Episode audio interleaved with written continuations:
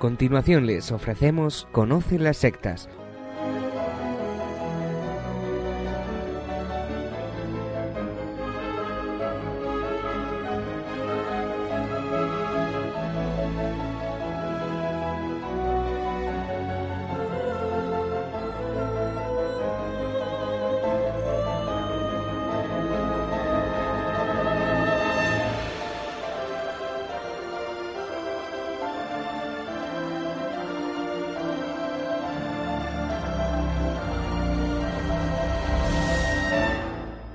Muy buenas tardes, queridos amigos de Radio María.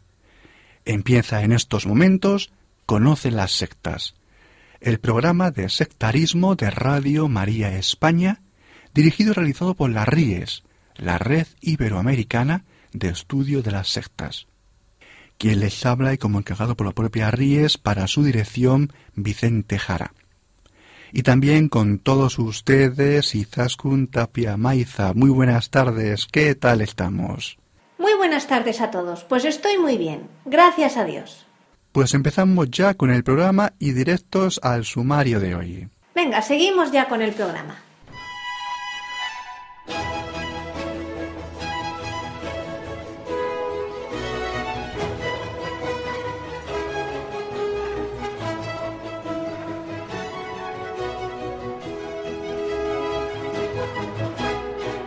En el programa de hoy hablaremos de echadores de cartas, programas de televisión sobre adivinación del futuro y todas esas cosas. ¿Se hacen idea, verdad?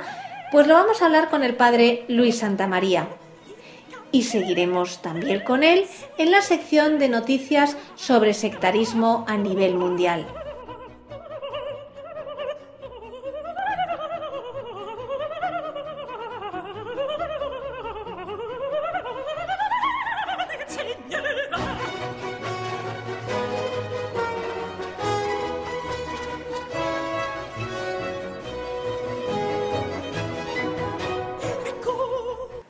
Acabamos de decir, vamos a hablar de cartomancia y adivinación. Y lo haremos emitiendo otra entrevista realizada dentro de la serie de programas del canal HM Televisión de las hermanas siervas del hogar de la madre. Como siempre, las preguntas corren a cargo de don Javier Paredes.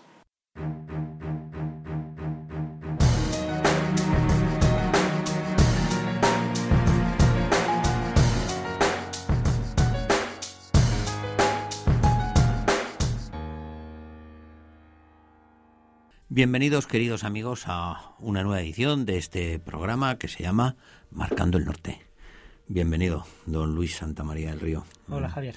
Vamos a ver, eh, magia potagia, que además de esto sí que, porque así como lo otro, algunos no nos enteramos, porque incluso me ha sorprendido usted aquí con unos nombres raros que yo ni, ni conocía, con esto sí, porque, mm, vamos, eh, como tú enchufes la televisión, sobre todo a partir de no sé qué horas, también a lo largo del día, ¿eh?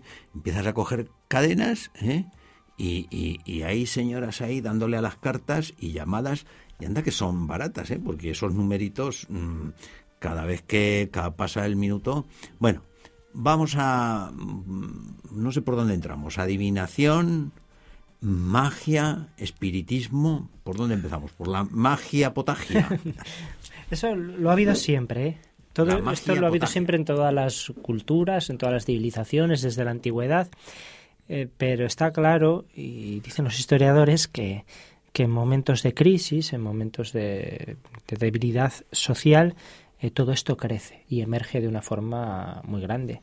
Eh, lo vemos en, en, el Imperio Romano, por ejemplo, que muchos comparan ¿no? aquella situación con la que tenemos ahora, de cómo todas estas cosas, igual que los cultos mistéricos, todo esto eh, tenía un éxito grande, tiene un éxito grande. Eh, la gente necesita asideros, necesita donde agarrarse cuando a nuestro alrededor las cosas se tambalean. Y entonces, pues a veces acudimos a esto, eh, magia, adivinación, que me va a deparar el futuro. como no estoy seguro, pues necesito esto, unas seguridades muy, muy terrenas, muy de andar por casa. Y, y por eso todo esto tiene éxito. Vamos al por el principio. Magia. La magia. La magia es algo, mm, cualquier antropólogo puede explicarlo, que es una actitud totalmente diversa a la religión. La magia es intentar eh, manipular lo superior, lo divino, lo, lo que está por encima de nosotros para mi beneficio. Eso es la magia. Entonces aquí que no vengan a decir magia blanca, magia negra, si es para hacer el bien, si es para hacer el mal, porque es querer utilizar eh, lo trascendente en provecho propio. En lugar de la Aquí no estamos hablando del truco del almendruco. No, no estamos hablando de desaparecer ni de cerrar a una persona por la mitad. No, eso no, no, sino de la magia. Sí, sí, sí. ¿Mm? De hecho, los grandes magos prestidigitadores normalmente siempre han sido eh, muy escépticos con esto y el gran Harry Houdini, aquel escapista, eh, uno de sus grandes empeños era desenmascarar eh, la magia, el espiritismo y todo eso. Sí, sí. O sea, magia es intentar manipular lo sobrenatural en beneficio propio. ¿Mm? y, esta gente cómo, cómo hace? pues se aprovechan de las, de las debilidades, de los problemas de las personas. Yo, por ejemplo, me suscribí hace unos años a, a una página de Internet con nombre falso, eh, pues planteando un problema que tenía y ahora dos veces por semana me escribe una divina o pitonisa eh, proponiéndome para leer el futuro y a veces para hacer rituales, porque ahora no estamos hablando de adivinos, ah. pero, para hacer rituales, para hacer amarres, que llaman también. Hacer amarres. Hacer amarres, Pues yo eh, quiero casarme con una. Eh, yo no me voy a casar ahora, ¿no? Pero en esta situación yo quiero casarme con una chica que no me hace caso, pues un amarre es un ritual para conseguir atraerla. Ah. O para que no se me marche si ya estoy con ella. ¿Así? ¿Ah, sí, eso por ejemplo del ámbito del sincretismo afroamericano, el vudú, la santería, uh, todas esas cosas, claro, esto también entra aquí, entra aquí, todo esto, en cuanto a adivinación, en cuanto a magia, eh, hacer ritos, hechizos, todas estas cosas. A veces mm, para algo bueno para mí y a veces para hacer daño a alguien. ¿Qué es eso de la santería? Pues la santería, eh, al igual que el vudú y el candomblé y la macumba y la quimbanda son distintos tipos, pero bueno, en el fondo son... Dice usted unas palabrotas, dice usted unas palabrotas que yo no pero cada vez lo estamos encontrando más porque en la prensa, yo cuando busco en internet, en la prensa local y regional de gran parte de España, eh, empiezan a decir, en un cementerio han aparecido restos de animales, en una playa, unas velas, dicen satanismo, no, normalmente son estas cosas la gente, algo raro, satanismo. a ver, como dice, diga, diga usted las palabras. Vudú, santería, sí, la santería, candomblé. Bueno, eso me parece a baile, fíjese. A mí me suena a, y candomblé. Bueno, pues estas cosas son, eh, en el fondo. Y macumba. Y macumba, sí. Son eh, cuando los esclavos negros son llevados a América, se les prohíbe sus creencias, normalmente la religiosidad yoruba de África, y entonces las sincretizan, las mezclan con la fe católica. Entonces siguen adorando a sus propios dioses y teniendo sus propios ritos, pero disfrazando cada dios pues del Sagrado Corazón de Jesús, de la Virgen de la Candelaria, de San Lázaro, de San Por eso cuando veo en televisión a esos macumba o como se llamen, que aparecen así como en, en, una consola, muchas, aparecen imágenes... imágenes cristianas, claro, católicas, católicas. Del corazón de Jesús y de la Virgen. Sí, sí, pero claro, eh, al, al, no están venerando esas imágenes, sino que están adorando a sus dioses eh, disfrazados. Eh, mira qué astutos, ¿eh? Claro, y luego y matan el gallo y esas cosas en algunas ceremonias. ¿Y esto aquí en España también ha entrado? Sí, esto ha entrado, sí. Este, y cada vez más, ¿eh? Y hay tiendas y venden velas y sí, señor, yo he visto tiendas. Y, claro, cuando uno pone un negocio porque hay clientela. Sí, y, tienen franquicias y todo. Ah, hay, o sea, que hay multinacionales de todo hay una, una de estas empresas que se llama La Milagrosa y tiene la Virgen Milagrosa de, de imagen bueno, y claro, a todos estos supongo que la religión católica les estorbará muchísimo. Bueno, la, la, utilizan o la parasitan porque la emplean para su propio beneficio. Sí, pero vamos, la de verdad no, no, le, no les gusta. Bueno, ¿y lo de las cartitas, la adivinación?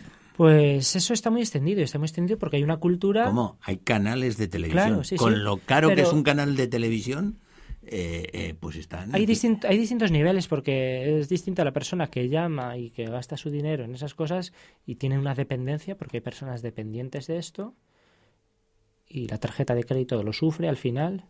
Porque al final es, bueno, no llames este teléfono que te está saliendo caro, llama por uno normal y luego te paso por la tarjeta de crédito lo que cuesta. Al final, bueno, va a ser lo mismo, ¿no? Y, pero está desde eso hasta quien tiene una relación de dependencia con un vidente y no hace nada sin consultarle, que sería el otro extremo, y luego el, extremo... Me estoy acordando yo de un político famoso en España, no vamos a decir aquí el nombre, que una señora le pasaba un huevo por no sé dónde y... Eh, tío, que se ha forrado. Eh, bueno, pero luego, pero luego está la gente que, que, consulta el, horóscopo por pasatiempo, pero bueno, por si acaso por si acaso. Es decir, al final son todo formas de adivinación. ¿Cuál es el problema de esto? Para un cristiano bueno, es un fraude. Normalmente es un fraude. Yo me hace mucha gracia cuando hay alguna operación policial, han detenido un falso vidente. Digo, eso es porque habrá videntes verdaderos. No lo sé. Yo recuerdo una vez un policía que me dijo, hemos detenido a aquel que se anunciaba como vidente africano en papeles que dejaba en los parabrisas de los coches. Era un engaño. Digo, bueno, la verdad de Perogrullo, pues... Otros aciertan, Era un engaño, bueno, pues había sacado 2.000 no, 12.000 euros a algunas personas, pues, pues bueno... ¿eh? Mete, mete todo el dinero que tienes en este bote, lo vamos a pegar con celofán y dentro de unos días lo sacaremos y claro, dentro de unos días ya no hay ese dinero ahí y se han escapado del lugar. Entonces todo eso está por ahí. Claro, para un cristiano el problema es serio porque, porque es un pecado contra el primer mandamiento. Pero vamos, para un cristiano para un judío y para un musulmán. O sea, eh, cualquier fe monoteísta rechaza esto, porque va contra eh, la creencia en un solo Dios y el fiarse. Es que creer en un solo Dios no es creer que existe, es entregarse a, Dios y es fiarse de Él. Y como decían los profetas en el Antiguo Testamento, no estéis con dos muletas, ahora me apoyo en Dios, ahora enciendo una vela a Dios y otra al diablo, ¿no? Es decir, eso, el catecismo de la Iglesia Católica lo, lo explica muy bien cuál es el problema de la superstición, de la adivinación, de todo esto. Ya. Astrología. La astrología.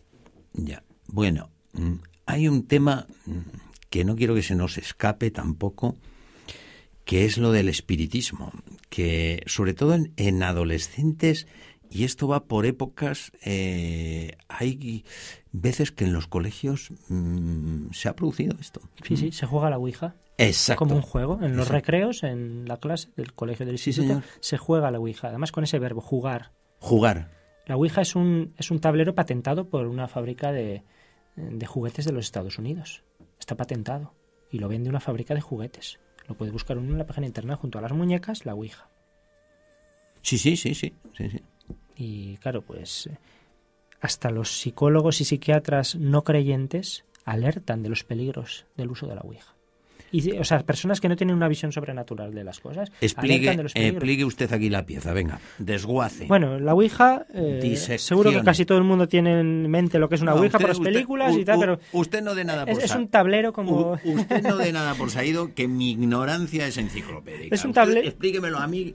Los oyentes ya sé que lo saben, pero yo no tengo ni idea. Es un tablero como puede ser el del parchiso, el del juego de la oca, con el abecedario y unos números y la palabra sí y la palabra no. Entonces, con un vaso, por eso se llama también vasografía, o con cualquier otro objeto, se pone sobre, sobre, sobre ese tablero y eh, todos los participantes poniendo su dedo sobre el tablero eh, hacen preguntas, preguntas a espíritus, para que si los espíritus están presentes o, se hacen presentes porque se les invoca, se les llama, eh, pues contesten. Entonces se mueve el vaso o la pieza que se haya puesto sobre las letras o los números o el sí o el no para contestar. Mire, a mí me mete usted en eso.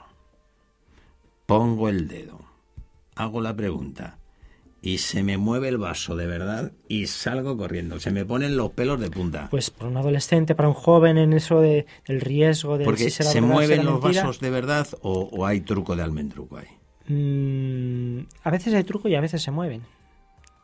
Según los que han estudiado si hay, esto... Si hay truco, está claro, ahí hay un espabilado. No, a veces hay un espabilado que, lo mueve. A veces eh, se ha hablado de movimientos inconscientes, de mm. eh, cosas que podrían tener alguna explicación natural. Pero a veces no hay explicación natural, y eso es lo peligroso.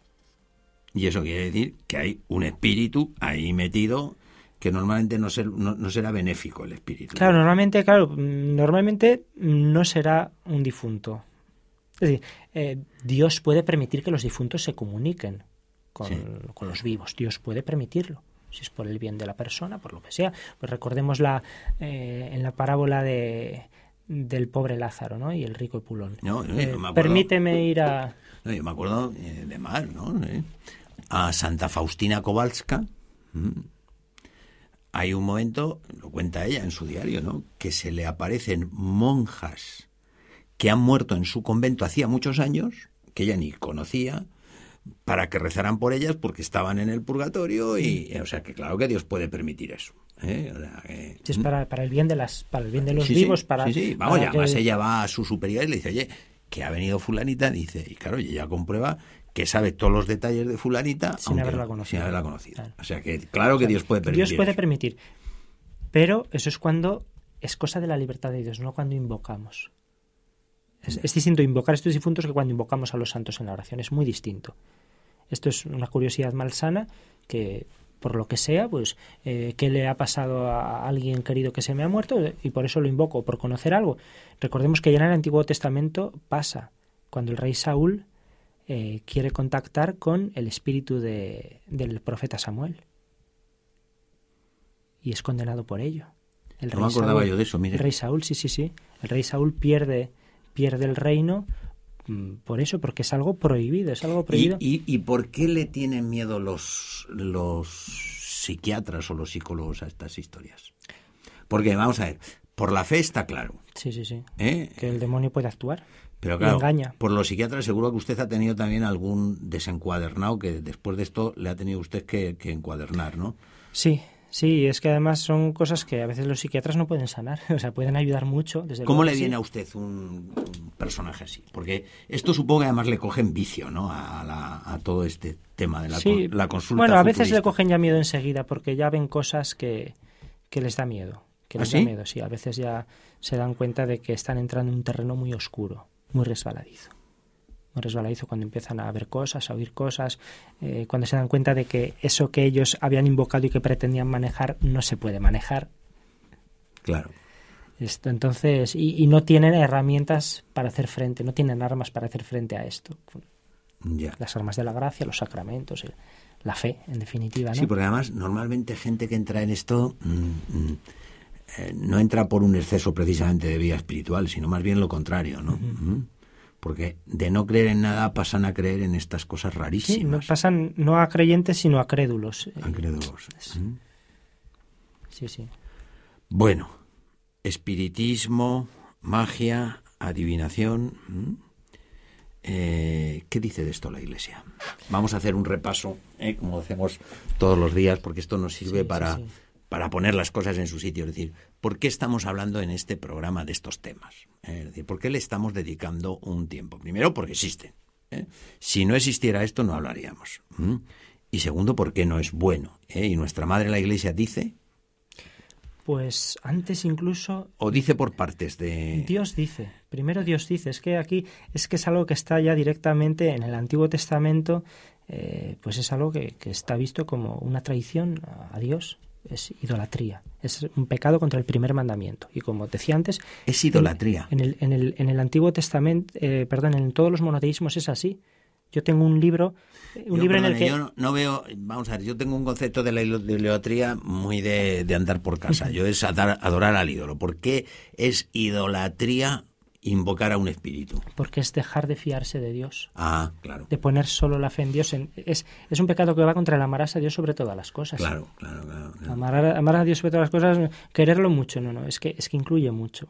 Entonces, es aceptar la voluntad. claro, es, es, es aceptar la providencia, es poner la esperanza en Él y no querer tener soluciones inmediatas. Entonces, por eso es un pecado de idolatría. Y entonces es algo que, digo, no lo dice la Iglesia, lo dice Dios, porque yo compré en una ocasión un libro que explica, lo compré en Marruecos, explica desde el Islam el punto de vista de todo esto. Y como en el Corán solo hay una referencia muy indirecta al tema de no consultar profetas, lo que hacen es citar el libro del Levítico, citar el Antiguo Testamento como autoridad, porque lo reconocen como, como, como, palabra de Dios esa condena. ¿Y qué dice el Levítico ahí? Pues eh, no consultarás a divinos, no irás a nigromantes, cartomantes, no sé cuáles eran los términos hebreos. O sea, ya, ya en el Antiguo Testamento le daban a esta historia. Ya había, televisiones con, con, No hagas esto como hacen los pueblos de las naciones vecinas. Es que era lo que se vivía en la tierra de Canaán, la tierra prometida cuando llegó Israel. se, se, vivía todo esto, también en, en Egipto, ¿no? Entonces los, los de las naciones gentiles paganas acudían a estas cosas. Tú no, porque tu Dios es un Dios celoso dice el decálogo. tu Dios es un Dios celoso. Dios ha hecho una alianza contigo. Entonces, y luego, ¿qué dice la Iglesia? Pues continuando con esto, el catecismo de la Iglesia Católica es muy claro, ahora no sé los números de memoria, pero habla de la superstición, de la magia, de la adivinación, eso como peca en el apartado que habla del primer mandamiento. Junto con el ateísmo, habla del ateísmo y de la idolatría y superstición. Sí. sí, sí. porque claro, todo esto eh, tiene en común con todo lo de los programas anteriores que hemos hablado, pues no sé, del, de la New Age, de la nueva era, de, del Reiki, de todo esto. Dicen, es que eso no es inocente, es que mm, eh, de Piscis, Piscis malos, ¿cómo era aquello? Piscis malo, Acuario bueno. Acuario bueno, ¿no? claro, no, es que primero lo que necesitan es expulsar la doctrina de Jesucristo, expulsar a Jesucristo para, para ponerse ellos. Sí, pero, pero aprovechando, metiéndose antes. Porque de hecho mucha gente puede pensar, bueno, esto será muy común en Iberoamérica, que hemos hablado de ese sincretismo ¿no? afroamericano. ¿eh? No, no. Los documentos principales que hay sobre estas cosas, aparte de, digo, en el magisterio de la Iglesia, aparte de todo lo relativo a la brujería en África, que es algo muy metido, la brujería, y cada vez que los papas han visitado África han hablado de la brujería en algunos países, de cómo destruye familias, personas, y cómo es una esclavitud para el ser humano, fuera de eso es en Italia, en Italia, en la católica Italia, donde viendo que hay millones de personas en todo esto de la adivinación, de tarotistas, echadores de cartas, adivinos, eh, han sacado al menos dos conferencias episcopales regionales documentos específicos sobre esto. Y más común de lo que parece, ¿eh? Sí, está muy extendido. Está muy extendido. Bueno, eh, ha soltado usted un nombre aquí que no había salido hasta ahora, ha hablado de brujería. ¿Mm? Eh, yo le pienso dedicar, mm, si usted tiene a bien, eh, le pienso dedicar un capítulo específico al satanismo. ¿Mm? Yo no sé si merece la pena dejar la brujería para el satanismo o, o, en el poquísimo tiempo que nos quedan, que nos quedan cuatro minutos, ¿Hablamos ahora o dejamos el...? Podemos hablar ahora un momento, sí, porque en el resumen podemos decir, hay brujas, a ver las ailas, mm. hay brujas y ahora presumen de ello. Antes podían esconderse las que decían que habían hecho un pacto con el demonio. Ahora, pero una brujería mm, más suave, más light, más ligera, que pretende recuperar el paganismo, lo solemos llamar neopaganismo, y la llaman Wicca, con W y dos Cs, Wicca. Eso se ha popularizado mucho por esas series para adolescentes sobre brujas o Sabrina, cosas de brujas y tal, todo esto, que en principio es algo inocente, creo, pero que va creando una, una cultura más permeable a la atracción por todos, pues el culto a las diosas de la antigüedad, eh, al matriarcalismo, y entonces está creciendo. Ya hay en algunas cárceles y cuarteles de los Estados Unidos que pueden tener capellanes neopaganos, brujos y brujas, que adoran al... Dicen, se desasocian del culto al demonio. Dicen, nosotros no es culto al demonio, adoramos a la diosa madre, adoramos al dios cornudo. Ojo. Y entonces queremos recuperar esa, esa religión que había aquí antes de que el cristianismo viniera el dios cornudo y el macho cabrío demoníaco. Nosotros lo asociamos. Nosotros lo asociamos. sí, sí, sí. dios cornudo. Entonces, eh, todo eso se está, se está extendiendo. Se está extendiendo eh, en la religiosidad celta en algunos lugares, la religiosidad. Eh, bueno, pues todo esto. también en España hay federaciones ya neopaganas que ya van haciendo acuerdos con el Estado español para recuperar. Y entonces, detrás de algunas hogares de San Juan ya hay asociaciones confesionales organizando esto con ayuntamientos. Ya no es una obra de San Juan inocente. Claro, ya hay un, ya hay algo proselitista y una doctrina ya hay un fuego brujo ahí, ¿no? Sí, sí, sí. Mm.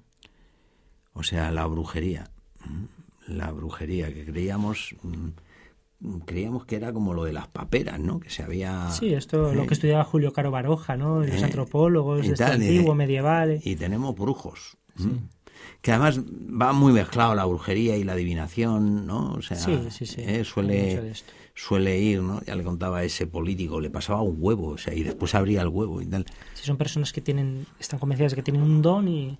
Pero claro, lo malo es, eh, pues dice, es que escucha voces, y es un fraude, ojalá sea un fraude, porque lo malo es, es que escuche voces de verdad. Claro. Porque esas voces, a saber de dónde vienen, bueno, seguro que sabemos de dónde vienen desde luego muy benéficas no pueden ser. ¿eh? Desde luego que no.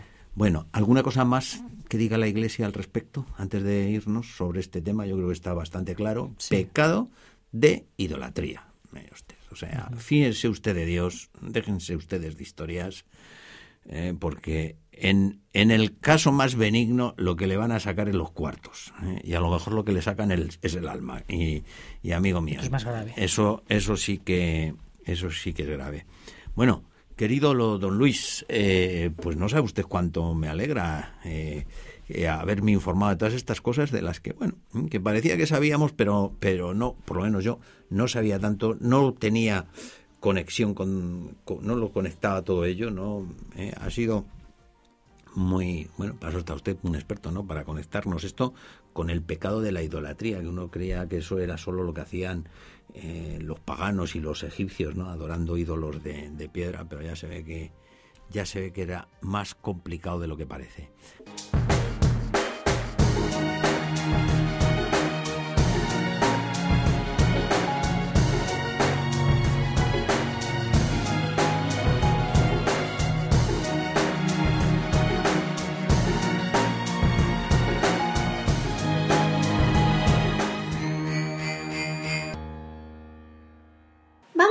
Un poquito de música. Y en este programa hemos decidido traer músicas de grupos españoles. Eh, son melodías que seguro que nos van a traer recuerdos del pasado a todos. Por eso vamos a comenzar con el grupo Zombies con el tema Groenlandia.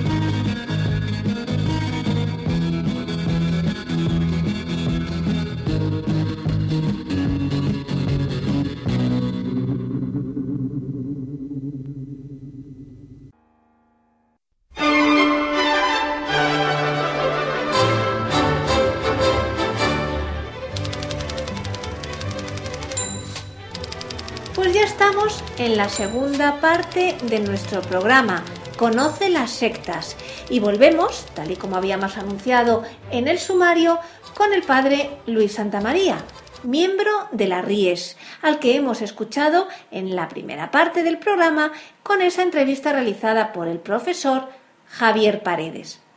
Pues muy buenas tardes de nuevo, padre Luis. ¿Tienes preparadas las noticias del último mes? Buenas tardes, Izaskun. Así es, por aquí las tengo. Cuando quieras, comienza con ellas. Pues adelante. Y comenzamos con un tema terrible, del que ya hablamos hace un mes, y es la muerte de un bebé en el contexto de un congreso gnóstico que tuvo lugar en Santiago de Compostela. Tú mismo nos estuviste contando la posible conexión de ese asesinato con la pertenencia de sus padres a una secta gnóstica. Pocos días después del programa, un abogado argentino presentó un escrito ante la juez de Santiago de Compostela diciendo algo parecido. ¿Qué es lo que pasó, padre Luis? Sí, fue por esos días, aunque el escrito lo presentó, a ver, la víspera, la víspera de nuestro programa. El abogado argentino Héctor Navarro presentó el pasado 4 de septiembre dos escritos ante el juzgado de instrucción número uno de Santiago de Compostela, donde se investiga la muerte por asfixia de una bebé de seis meses asesinada presuntamente por su madre, como acabas de decir, que participaba junto a su marido en el vigésimo segundo Congreso Gnóstico Internacional de Antropología. Según el letrado, el asesinato no es un acto individual y demencial, sino la ejecución de prácticas enseñadas por la secta.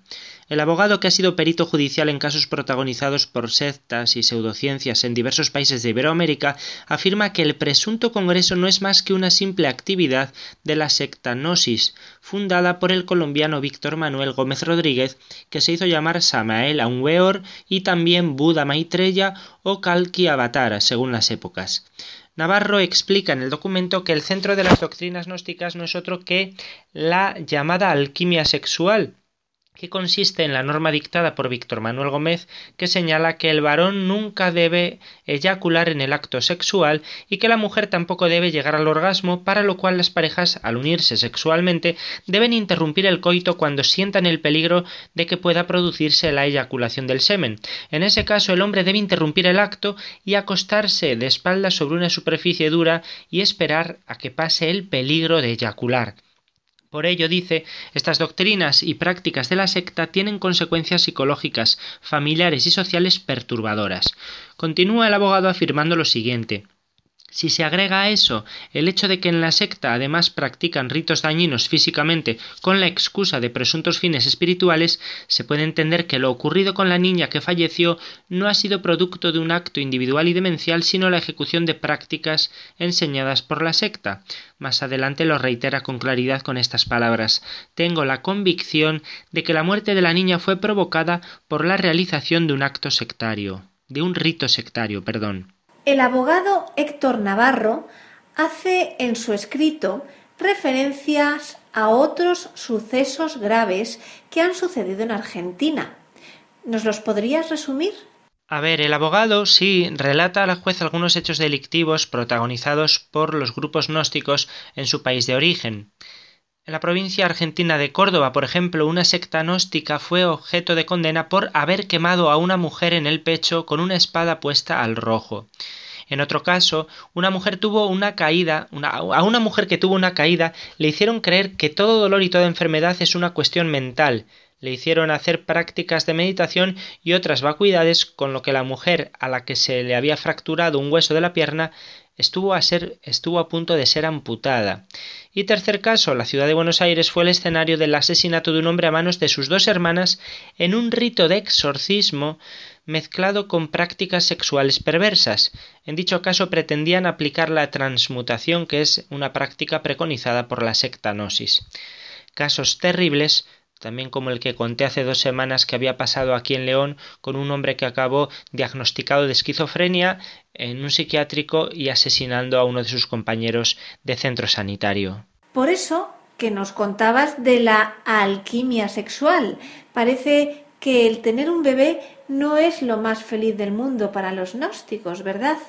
Claro, por eso Héctor Navarro, el abogado, le pide a la juez que tenga en cuenta el hecho de que el haber concebido una hija por parte del matrimonio gnóstico implica la sospecha de no haber respetado la norma dictada por Samael Weor, por la cual el esposo nunca debe eyacular en las relaciones sexuales que tiene con su esposa ya que, como continúa explicando, entre las creencias pervertidas de la secta Gnosis está la que considera que un hombre que eyacula y deja embarazada a su esposa se transforma en un mago negro, todo lo contrario de lo que defiende la secta. De hecho, estas prácticas perversas provocan graves problemas psicológicos en los matrimonios. Sus integrantes no consiguen un matrimonio perfecto, como lo llama Víctor Manuel Gómez en uno de sus libros, sino que por el contrario causan serios conflictos. Otra cuestión que toca el letrado argentino es la del intento de resucitación que hizo el padre de la niña fallecida mediante un rito esotérico, tal como informaron los medios de comunicación y tal como conté yo hace, hace dos semanas. Según Navarro, la secta Gnosis también se cree en la posibilidad de obtener la resurrección mediante ritos que preconiza desde ya que en sus libros Víctor Manuel Gómez se autoadjudica haber resucitado a un muerto, algo en lo que creen firmemente sus seguidores. El abogado muestra en su escrito su profunda compasión hacia la madre de la bebé acusada del asesinato.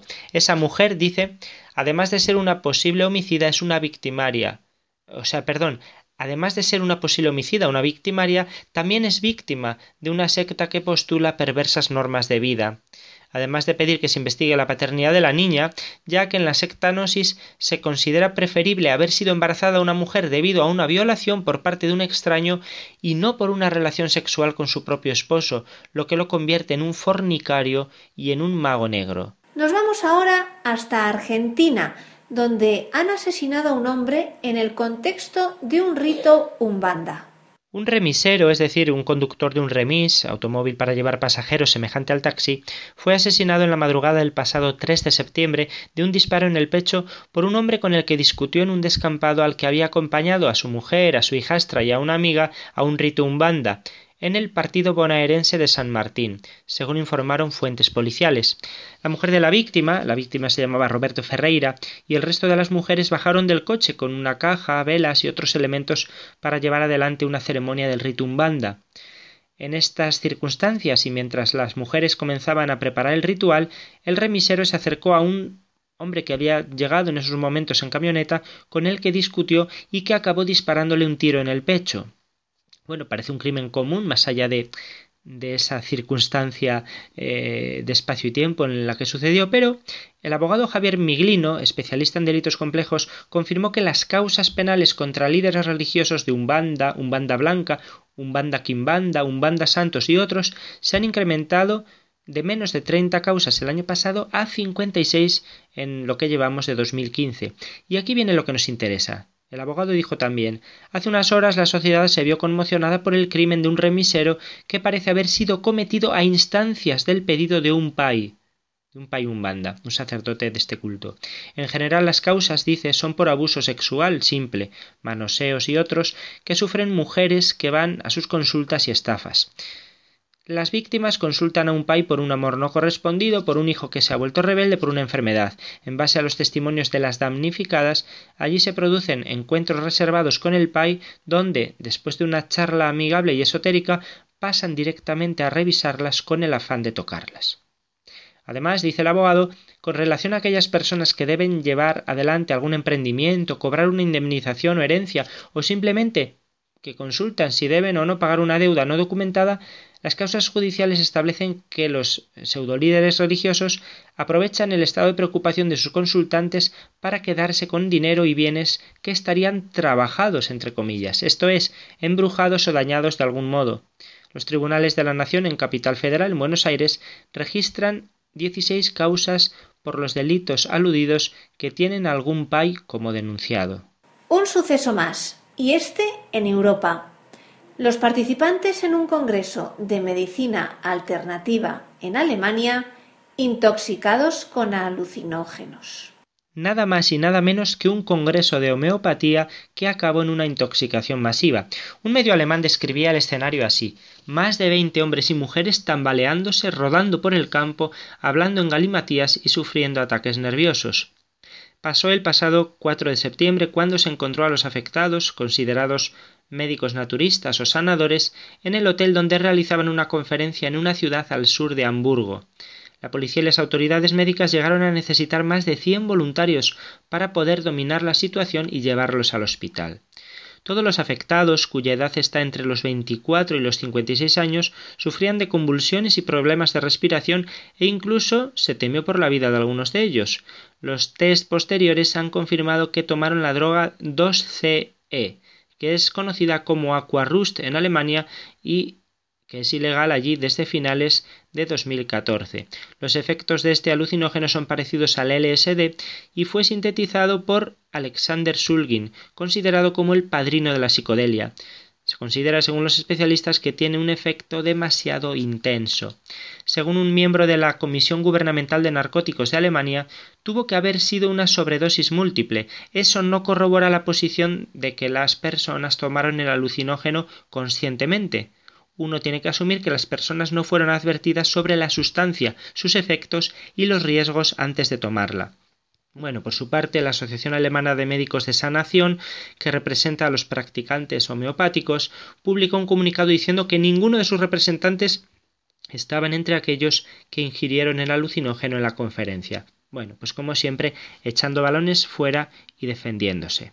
Viajamos a Rusia, donde han detenido al líder sectario denominado Dios Kuzya por torturar a sus adeptos.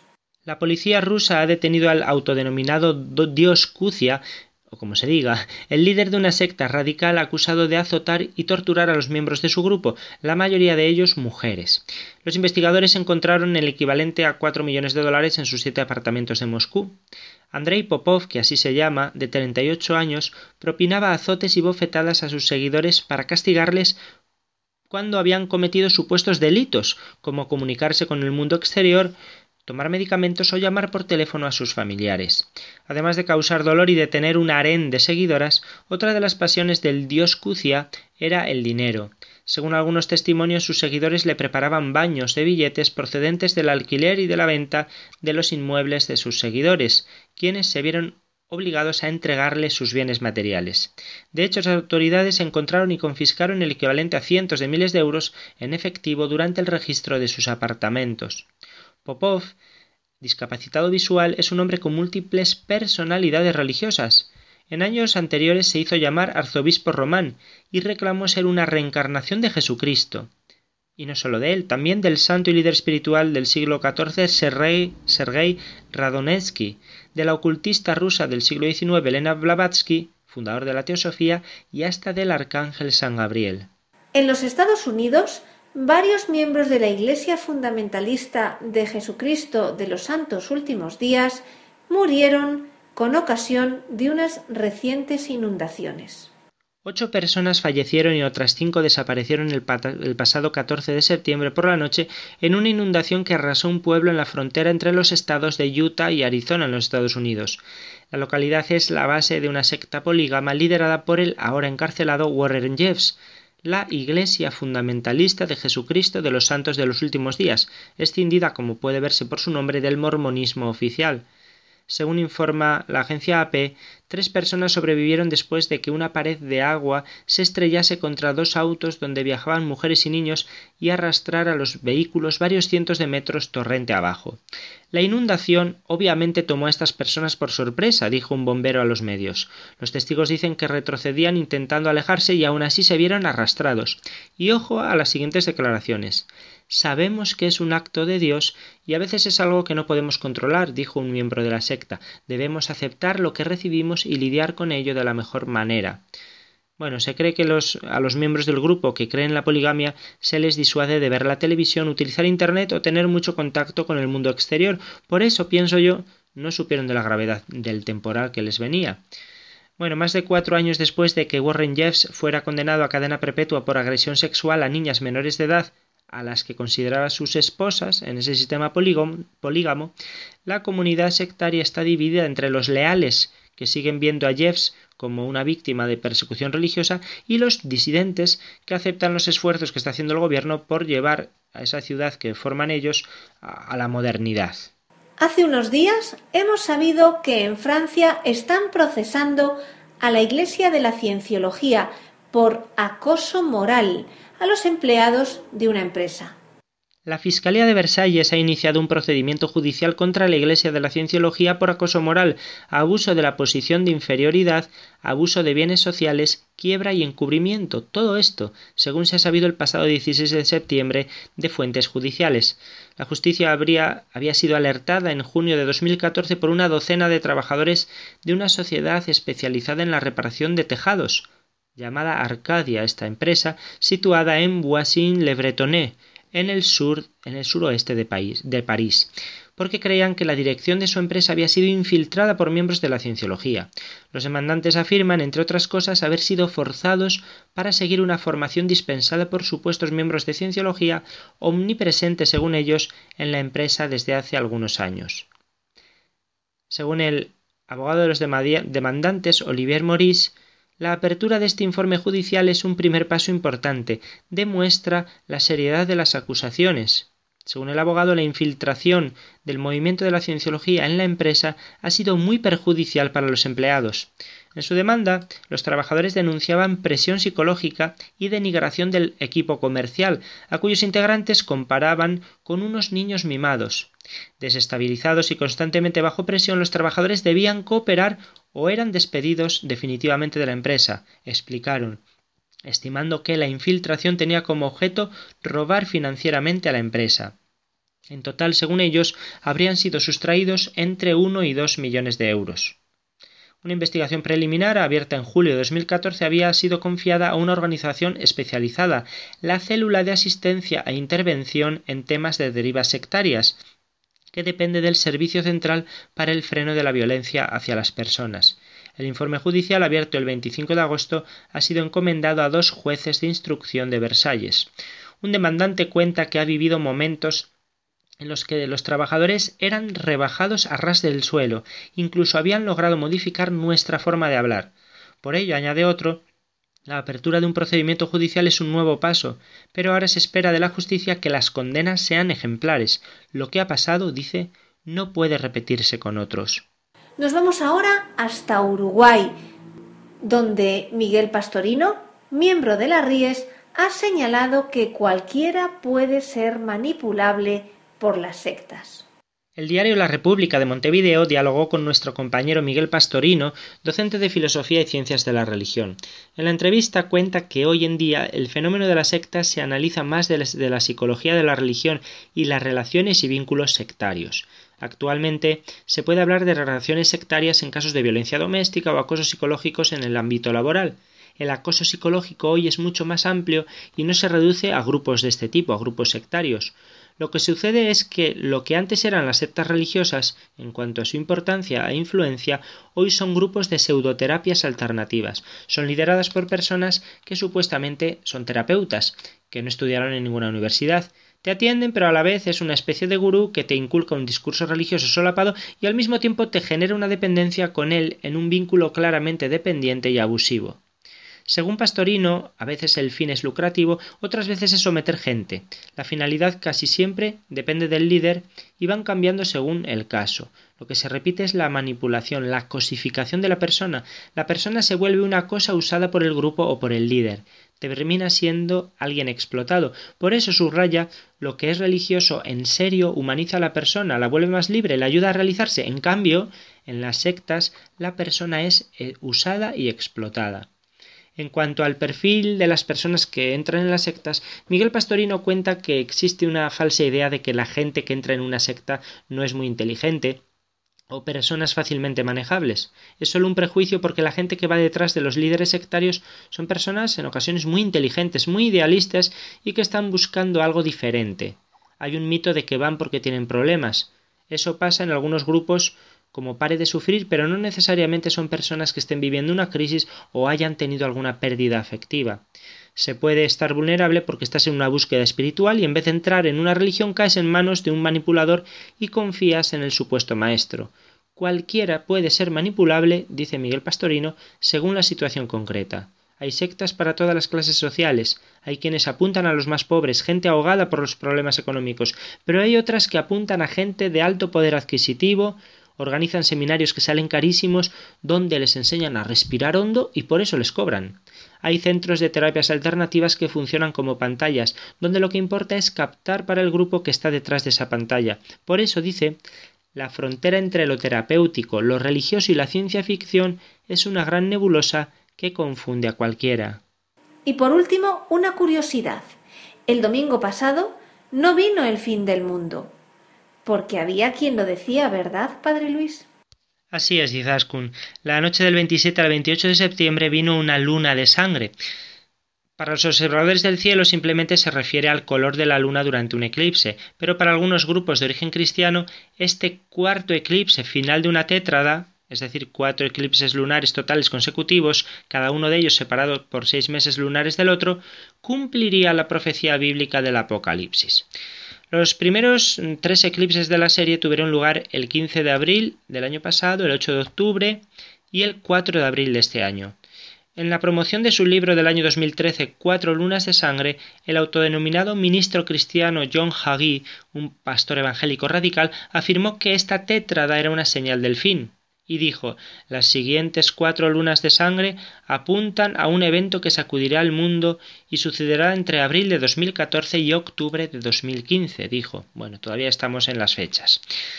La referencia bíblica señalada está en Joel capítulo 3 versículos 3 y 4, donde leemos Pondré señales en el cielo y en la tierra, sangre, fuego y columnas de humo. El sol se convertirá en tinieblas, la luna en sangre ante el día del Señor que llega grande y terrible. He usado la traducción de la Conferencia Episcopal Española. También hay referencias a una luna de sangre en el libro del Apocalipsis, capítulo 6, versículo 12, eh, una parte de ese pasaje sobre los siete sellos, en el cual se lee Vi cuando abrió el sexto sello, se produjo un gran terremoto, el sol se puso negro como un sayal de pelo, la luna entera se tiñó de sangre. ¿Qué pensar de todo esto? Bueno, pues tal como explicaba yo mismo en este programa el año pasado con motivo del eclipse, si algunos quedaron defraudados por el fallo estrepitoso de sus profecías para diciembre de 2012, eh, recuerden el Apocalipsis Maya, aprovechan la ocasión ahora para infundir un nuevo miedo en la población, concretamente refiriéndose no a los mayas ahora, sino a la Biblia.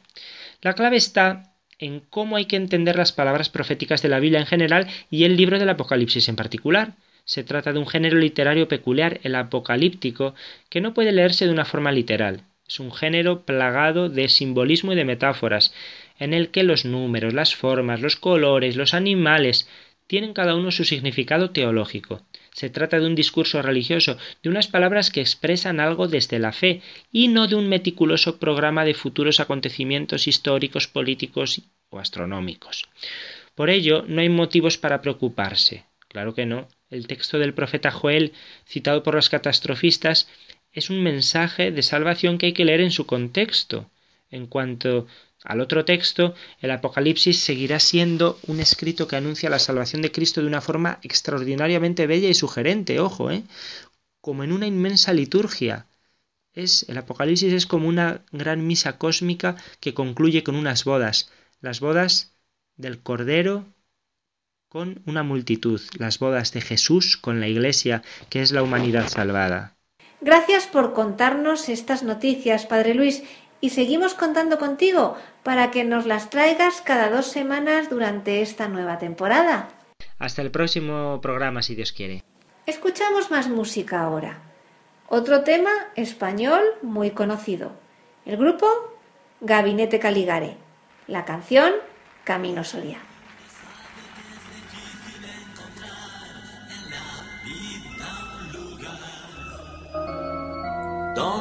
Y ya en el final, como siempre, les recuerdo nuestro correo electrónico y las tres páginas web. El correo electrónico es conoce las sectas La web de la RIES, la Red Iberoamericana de Estudio de las Sectas, es www.ries-mediosectas.tk, donde podrán suscribirse al boletín semanal de manera gratuita. La dirección del blog de las Ries es www.riesmediosectas.tk. info-medio ries.blogspot.com. También pueden leernos dentro del portal de noticias religiosas de Infocatólica, cuya web es www.infocatólica.com. Si alguno de ustedes, queridos radioyentes, desea alguno de los programas de Conoce las Sectas, para ustedes mismos, para un familiar, para un amigo, como un regalo, ante alguna necesidad por alguno de los temas aquí tratados o por la razón que sea, pueden llamarnos al teléfono 902 500 518. Lo repito, 902 500 518. Muchas gracias, buenas tardes de parte de todo el equipo, que está compuesto por Vicente Jara, Luis Santamaría y quien les habla, Izaskun Tapia Maiza. Hasta dentro de dos semanas, si Dios quiere.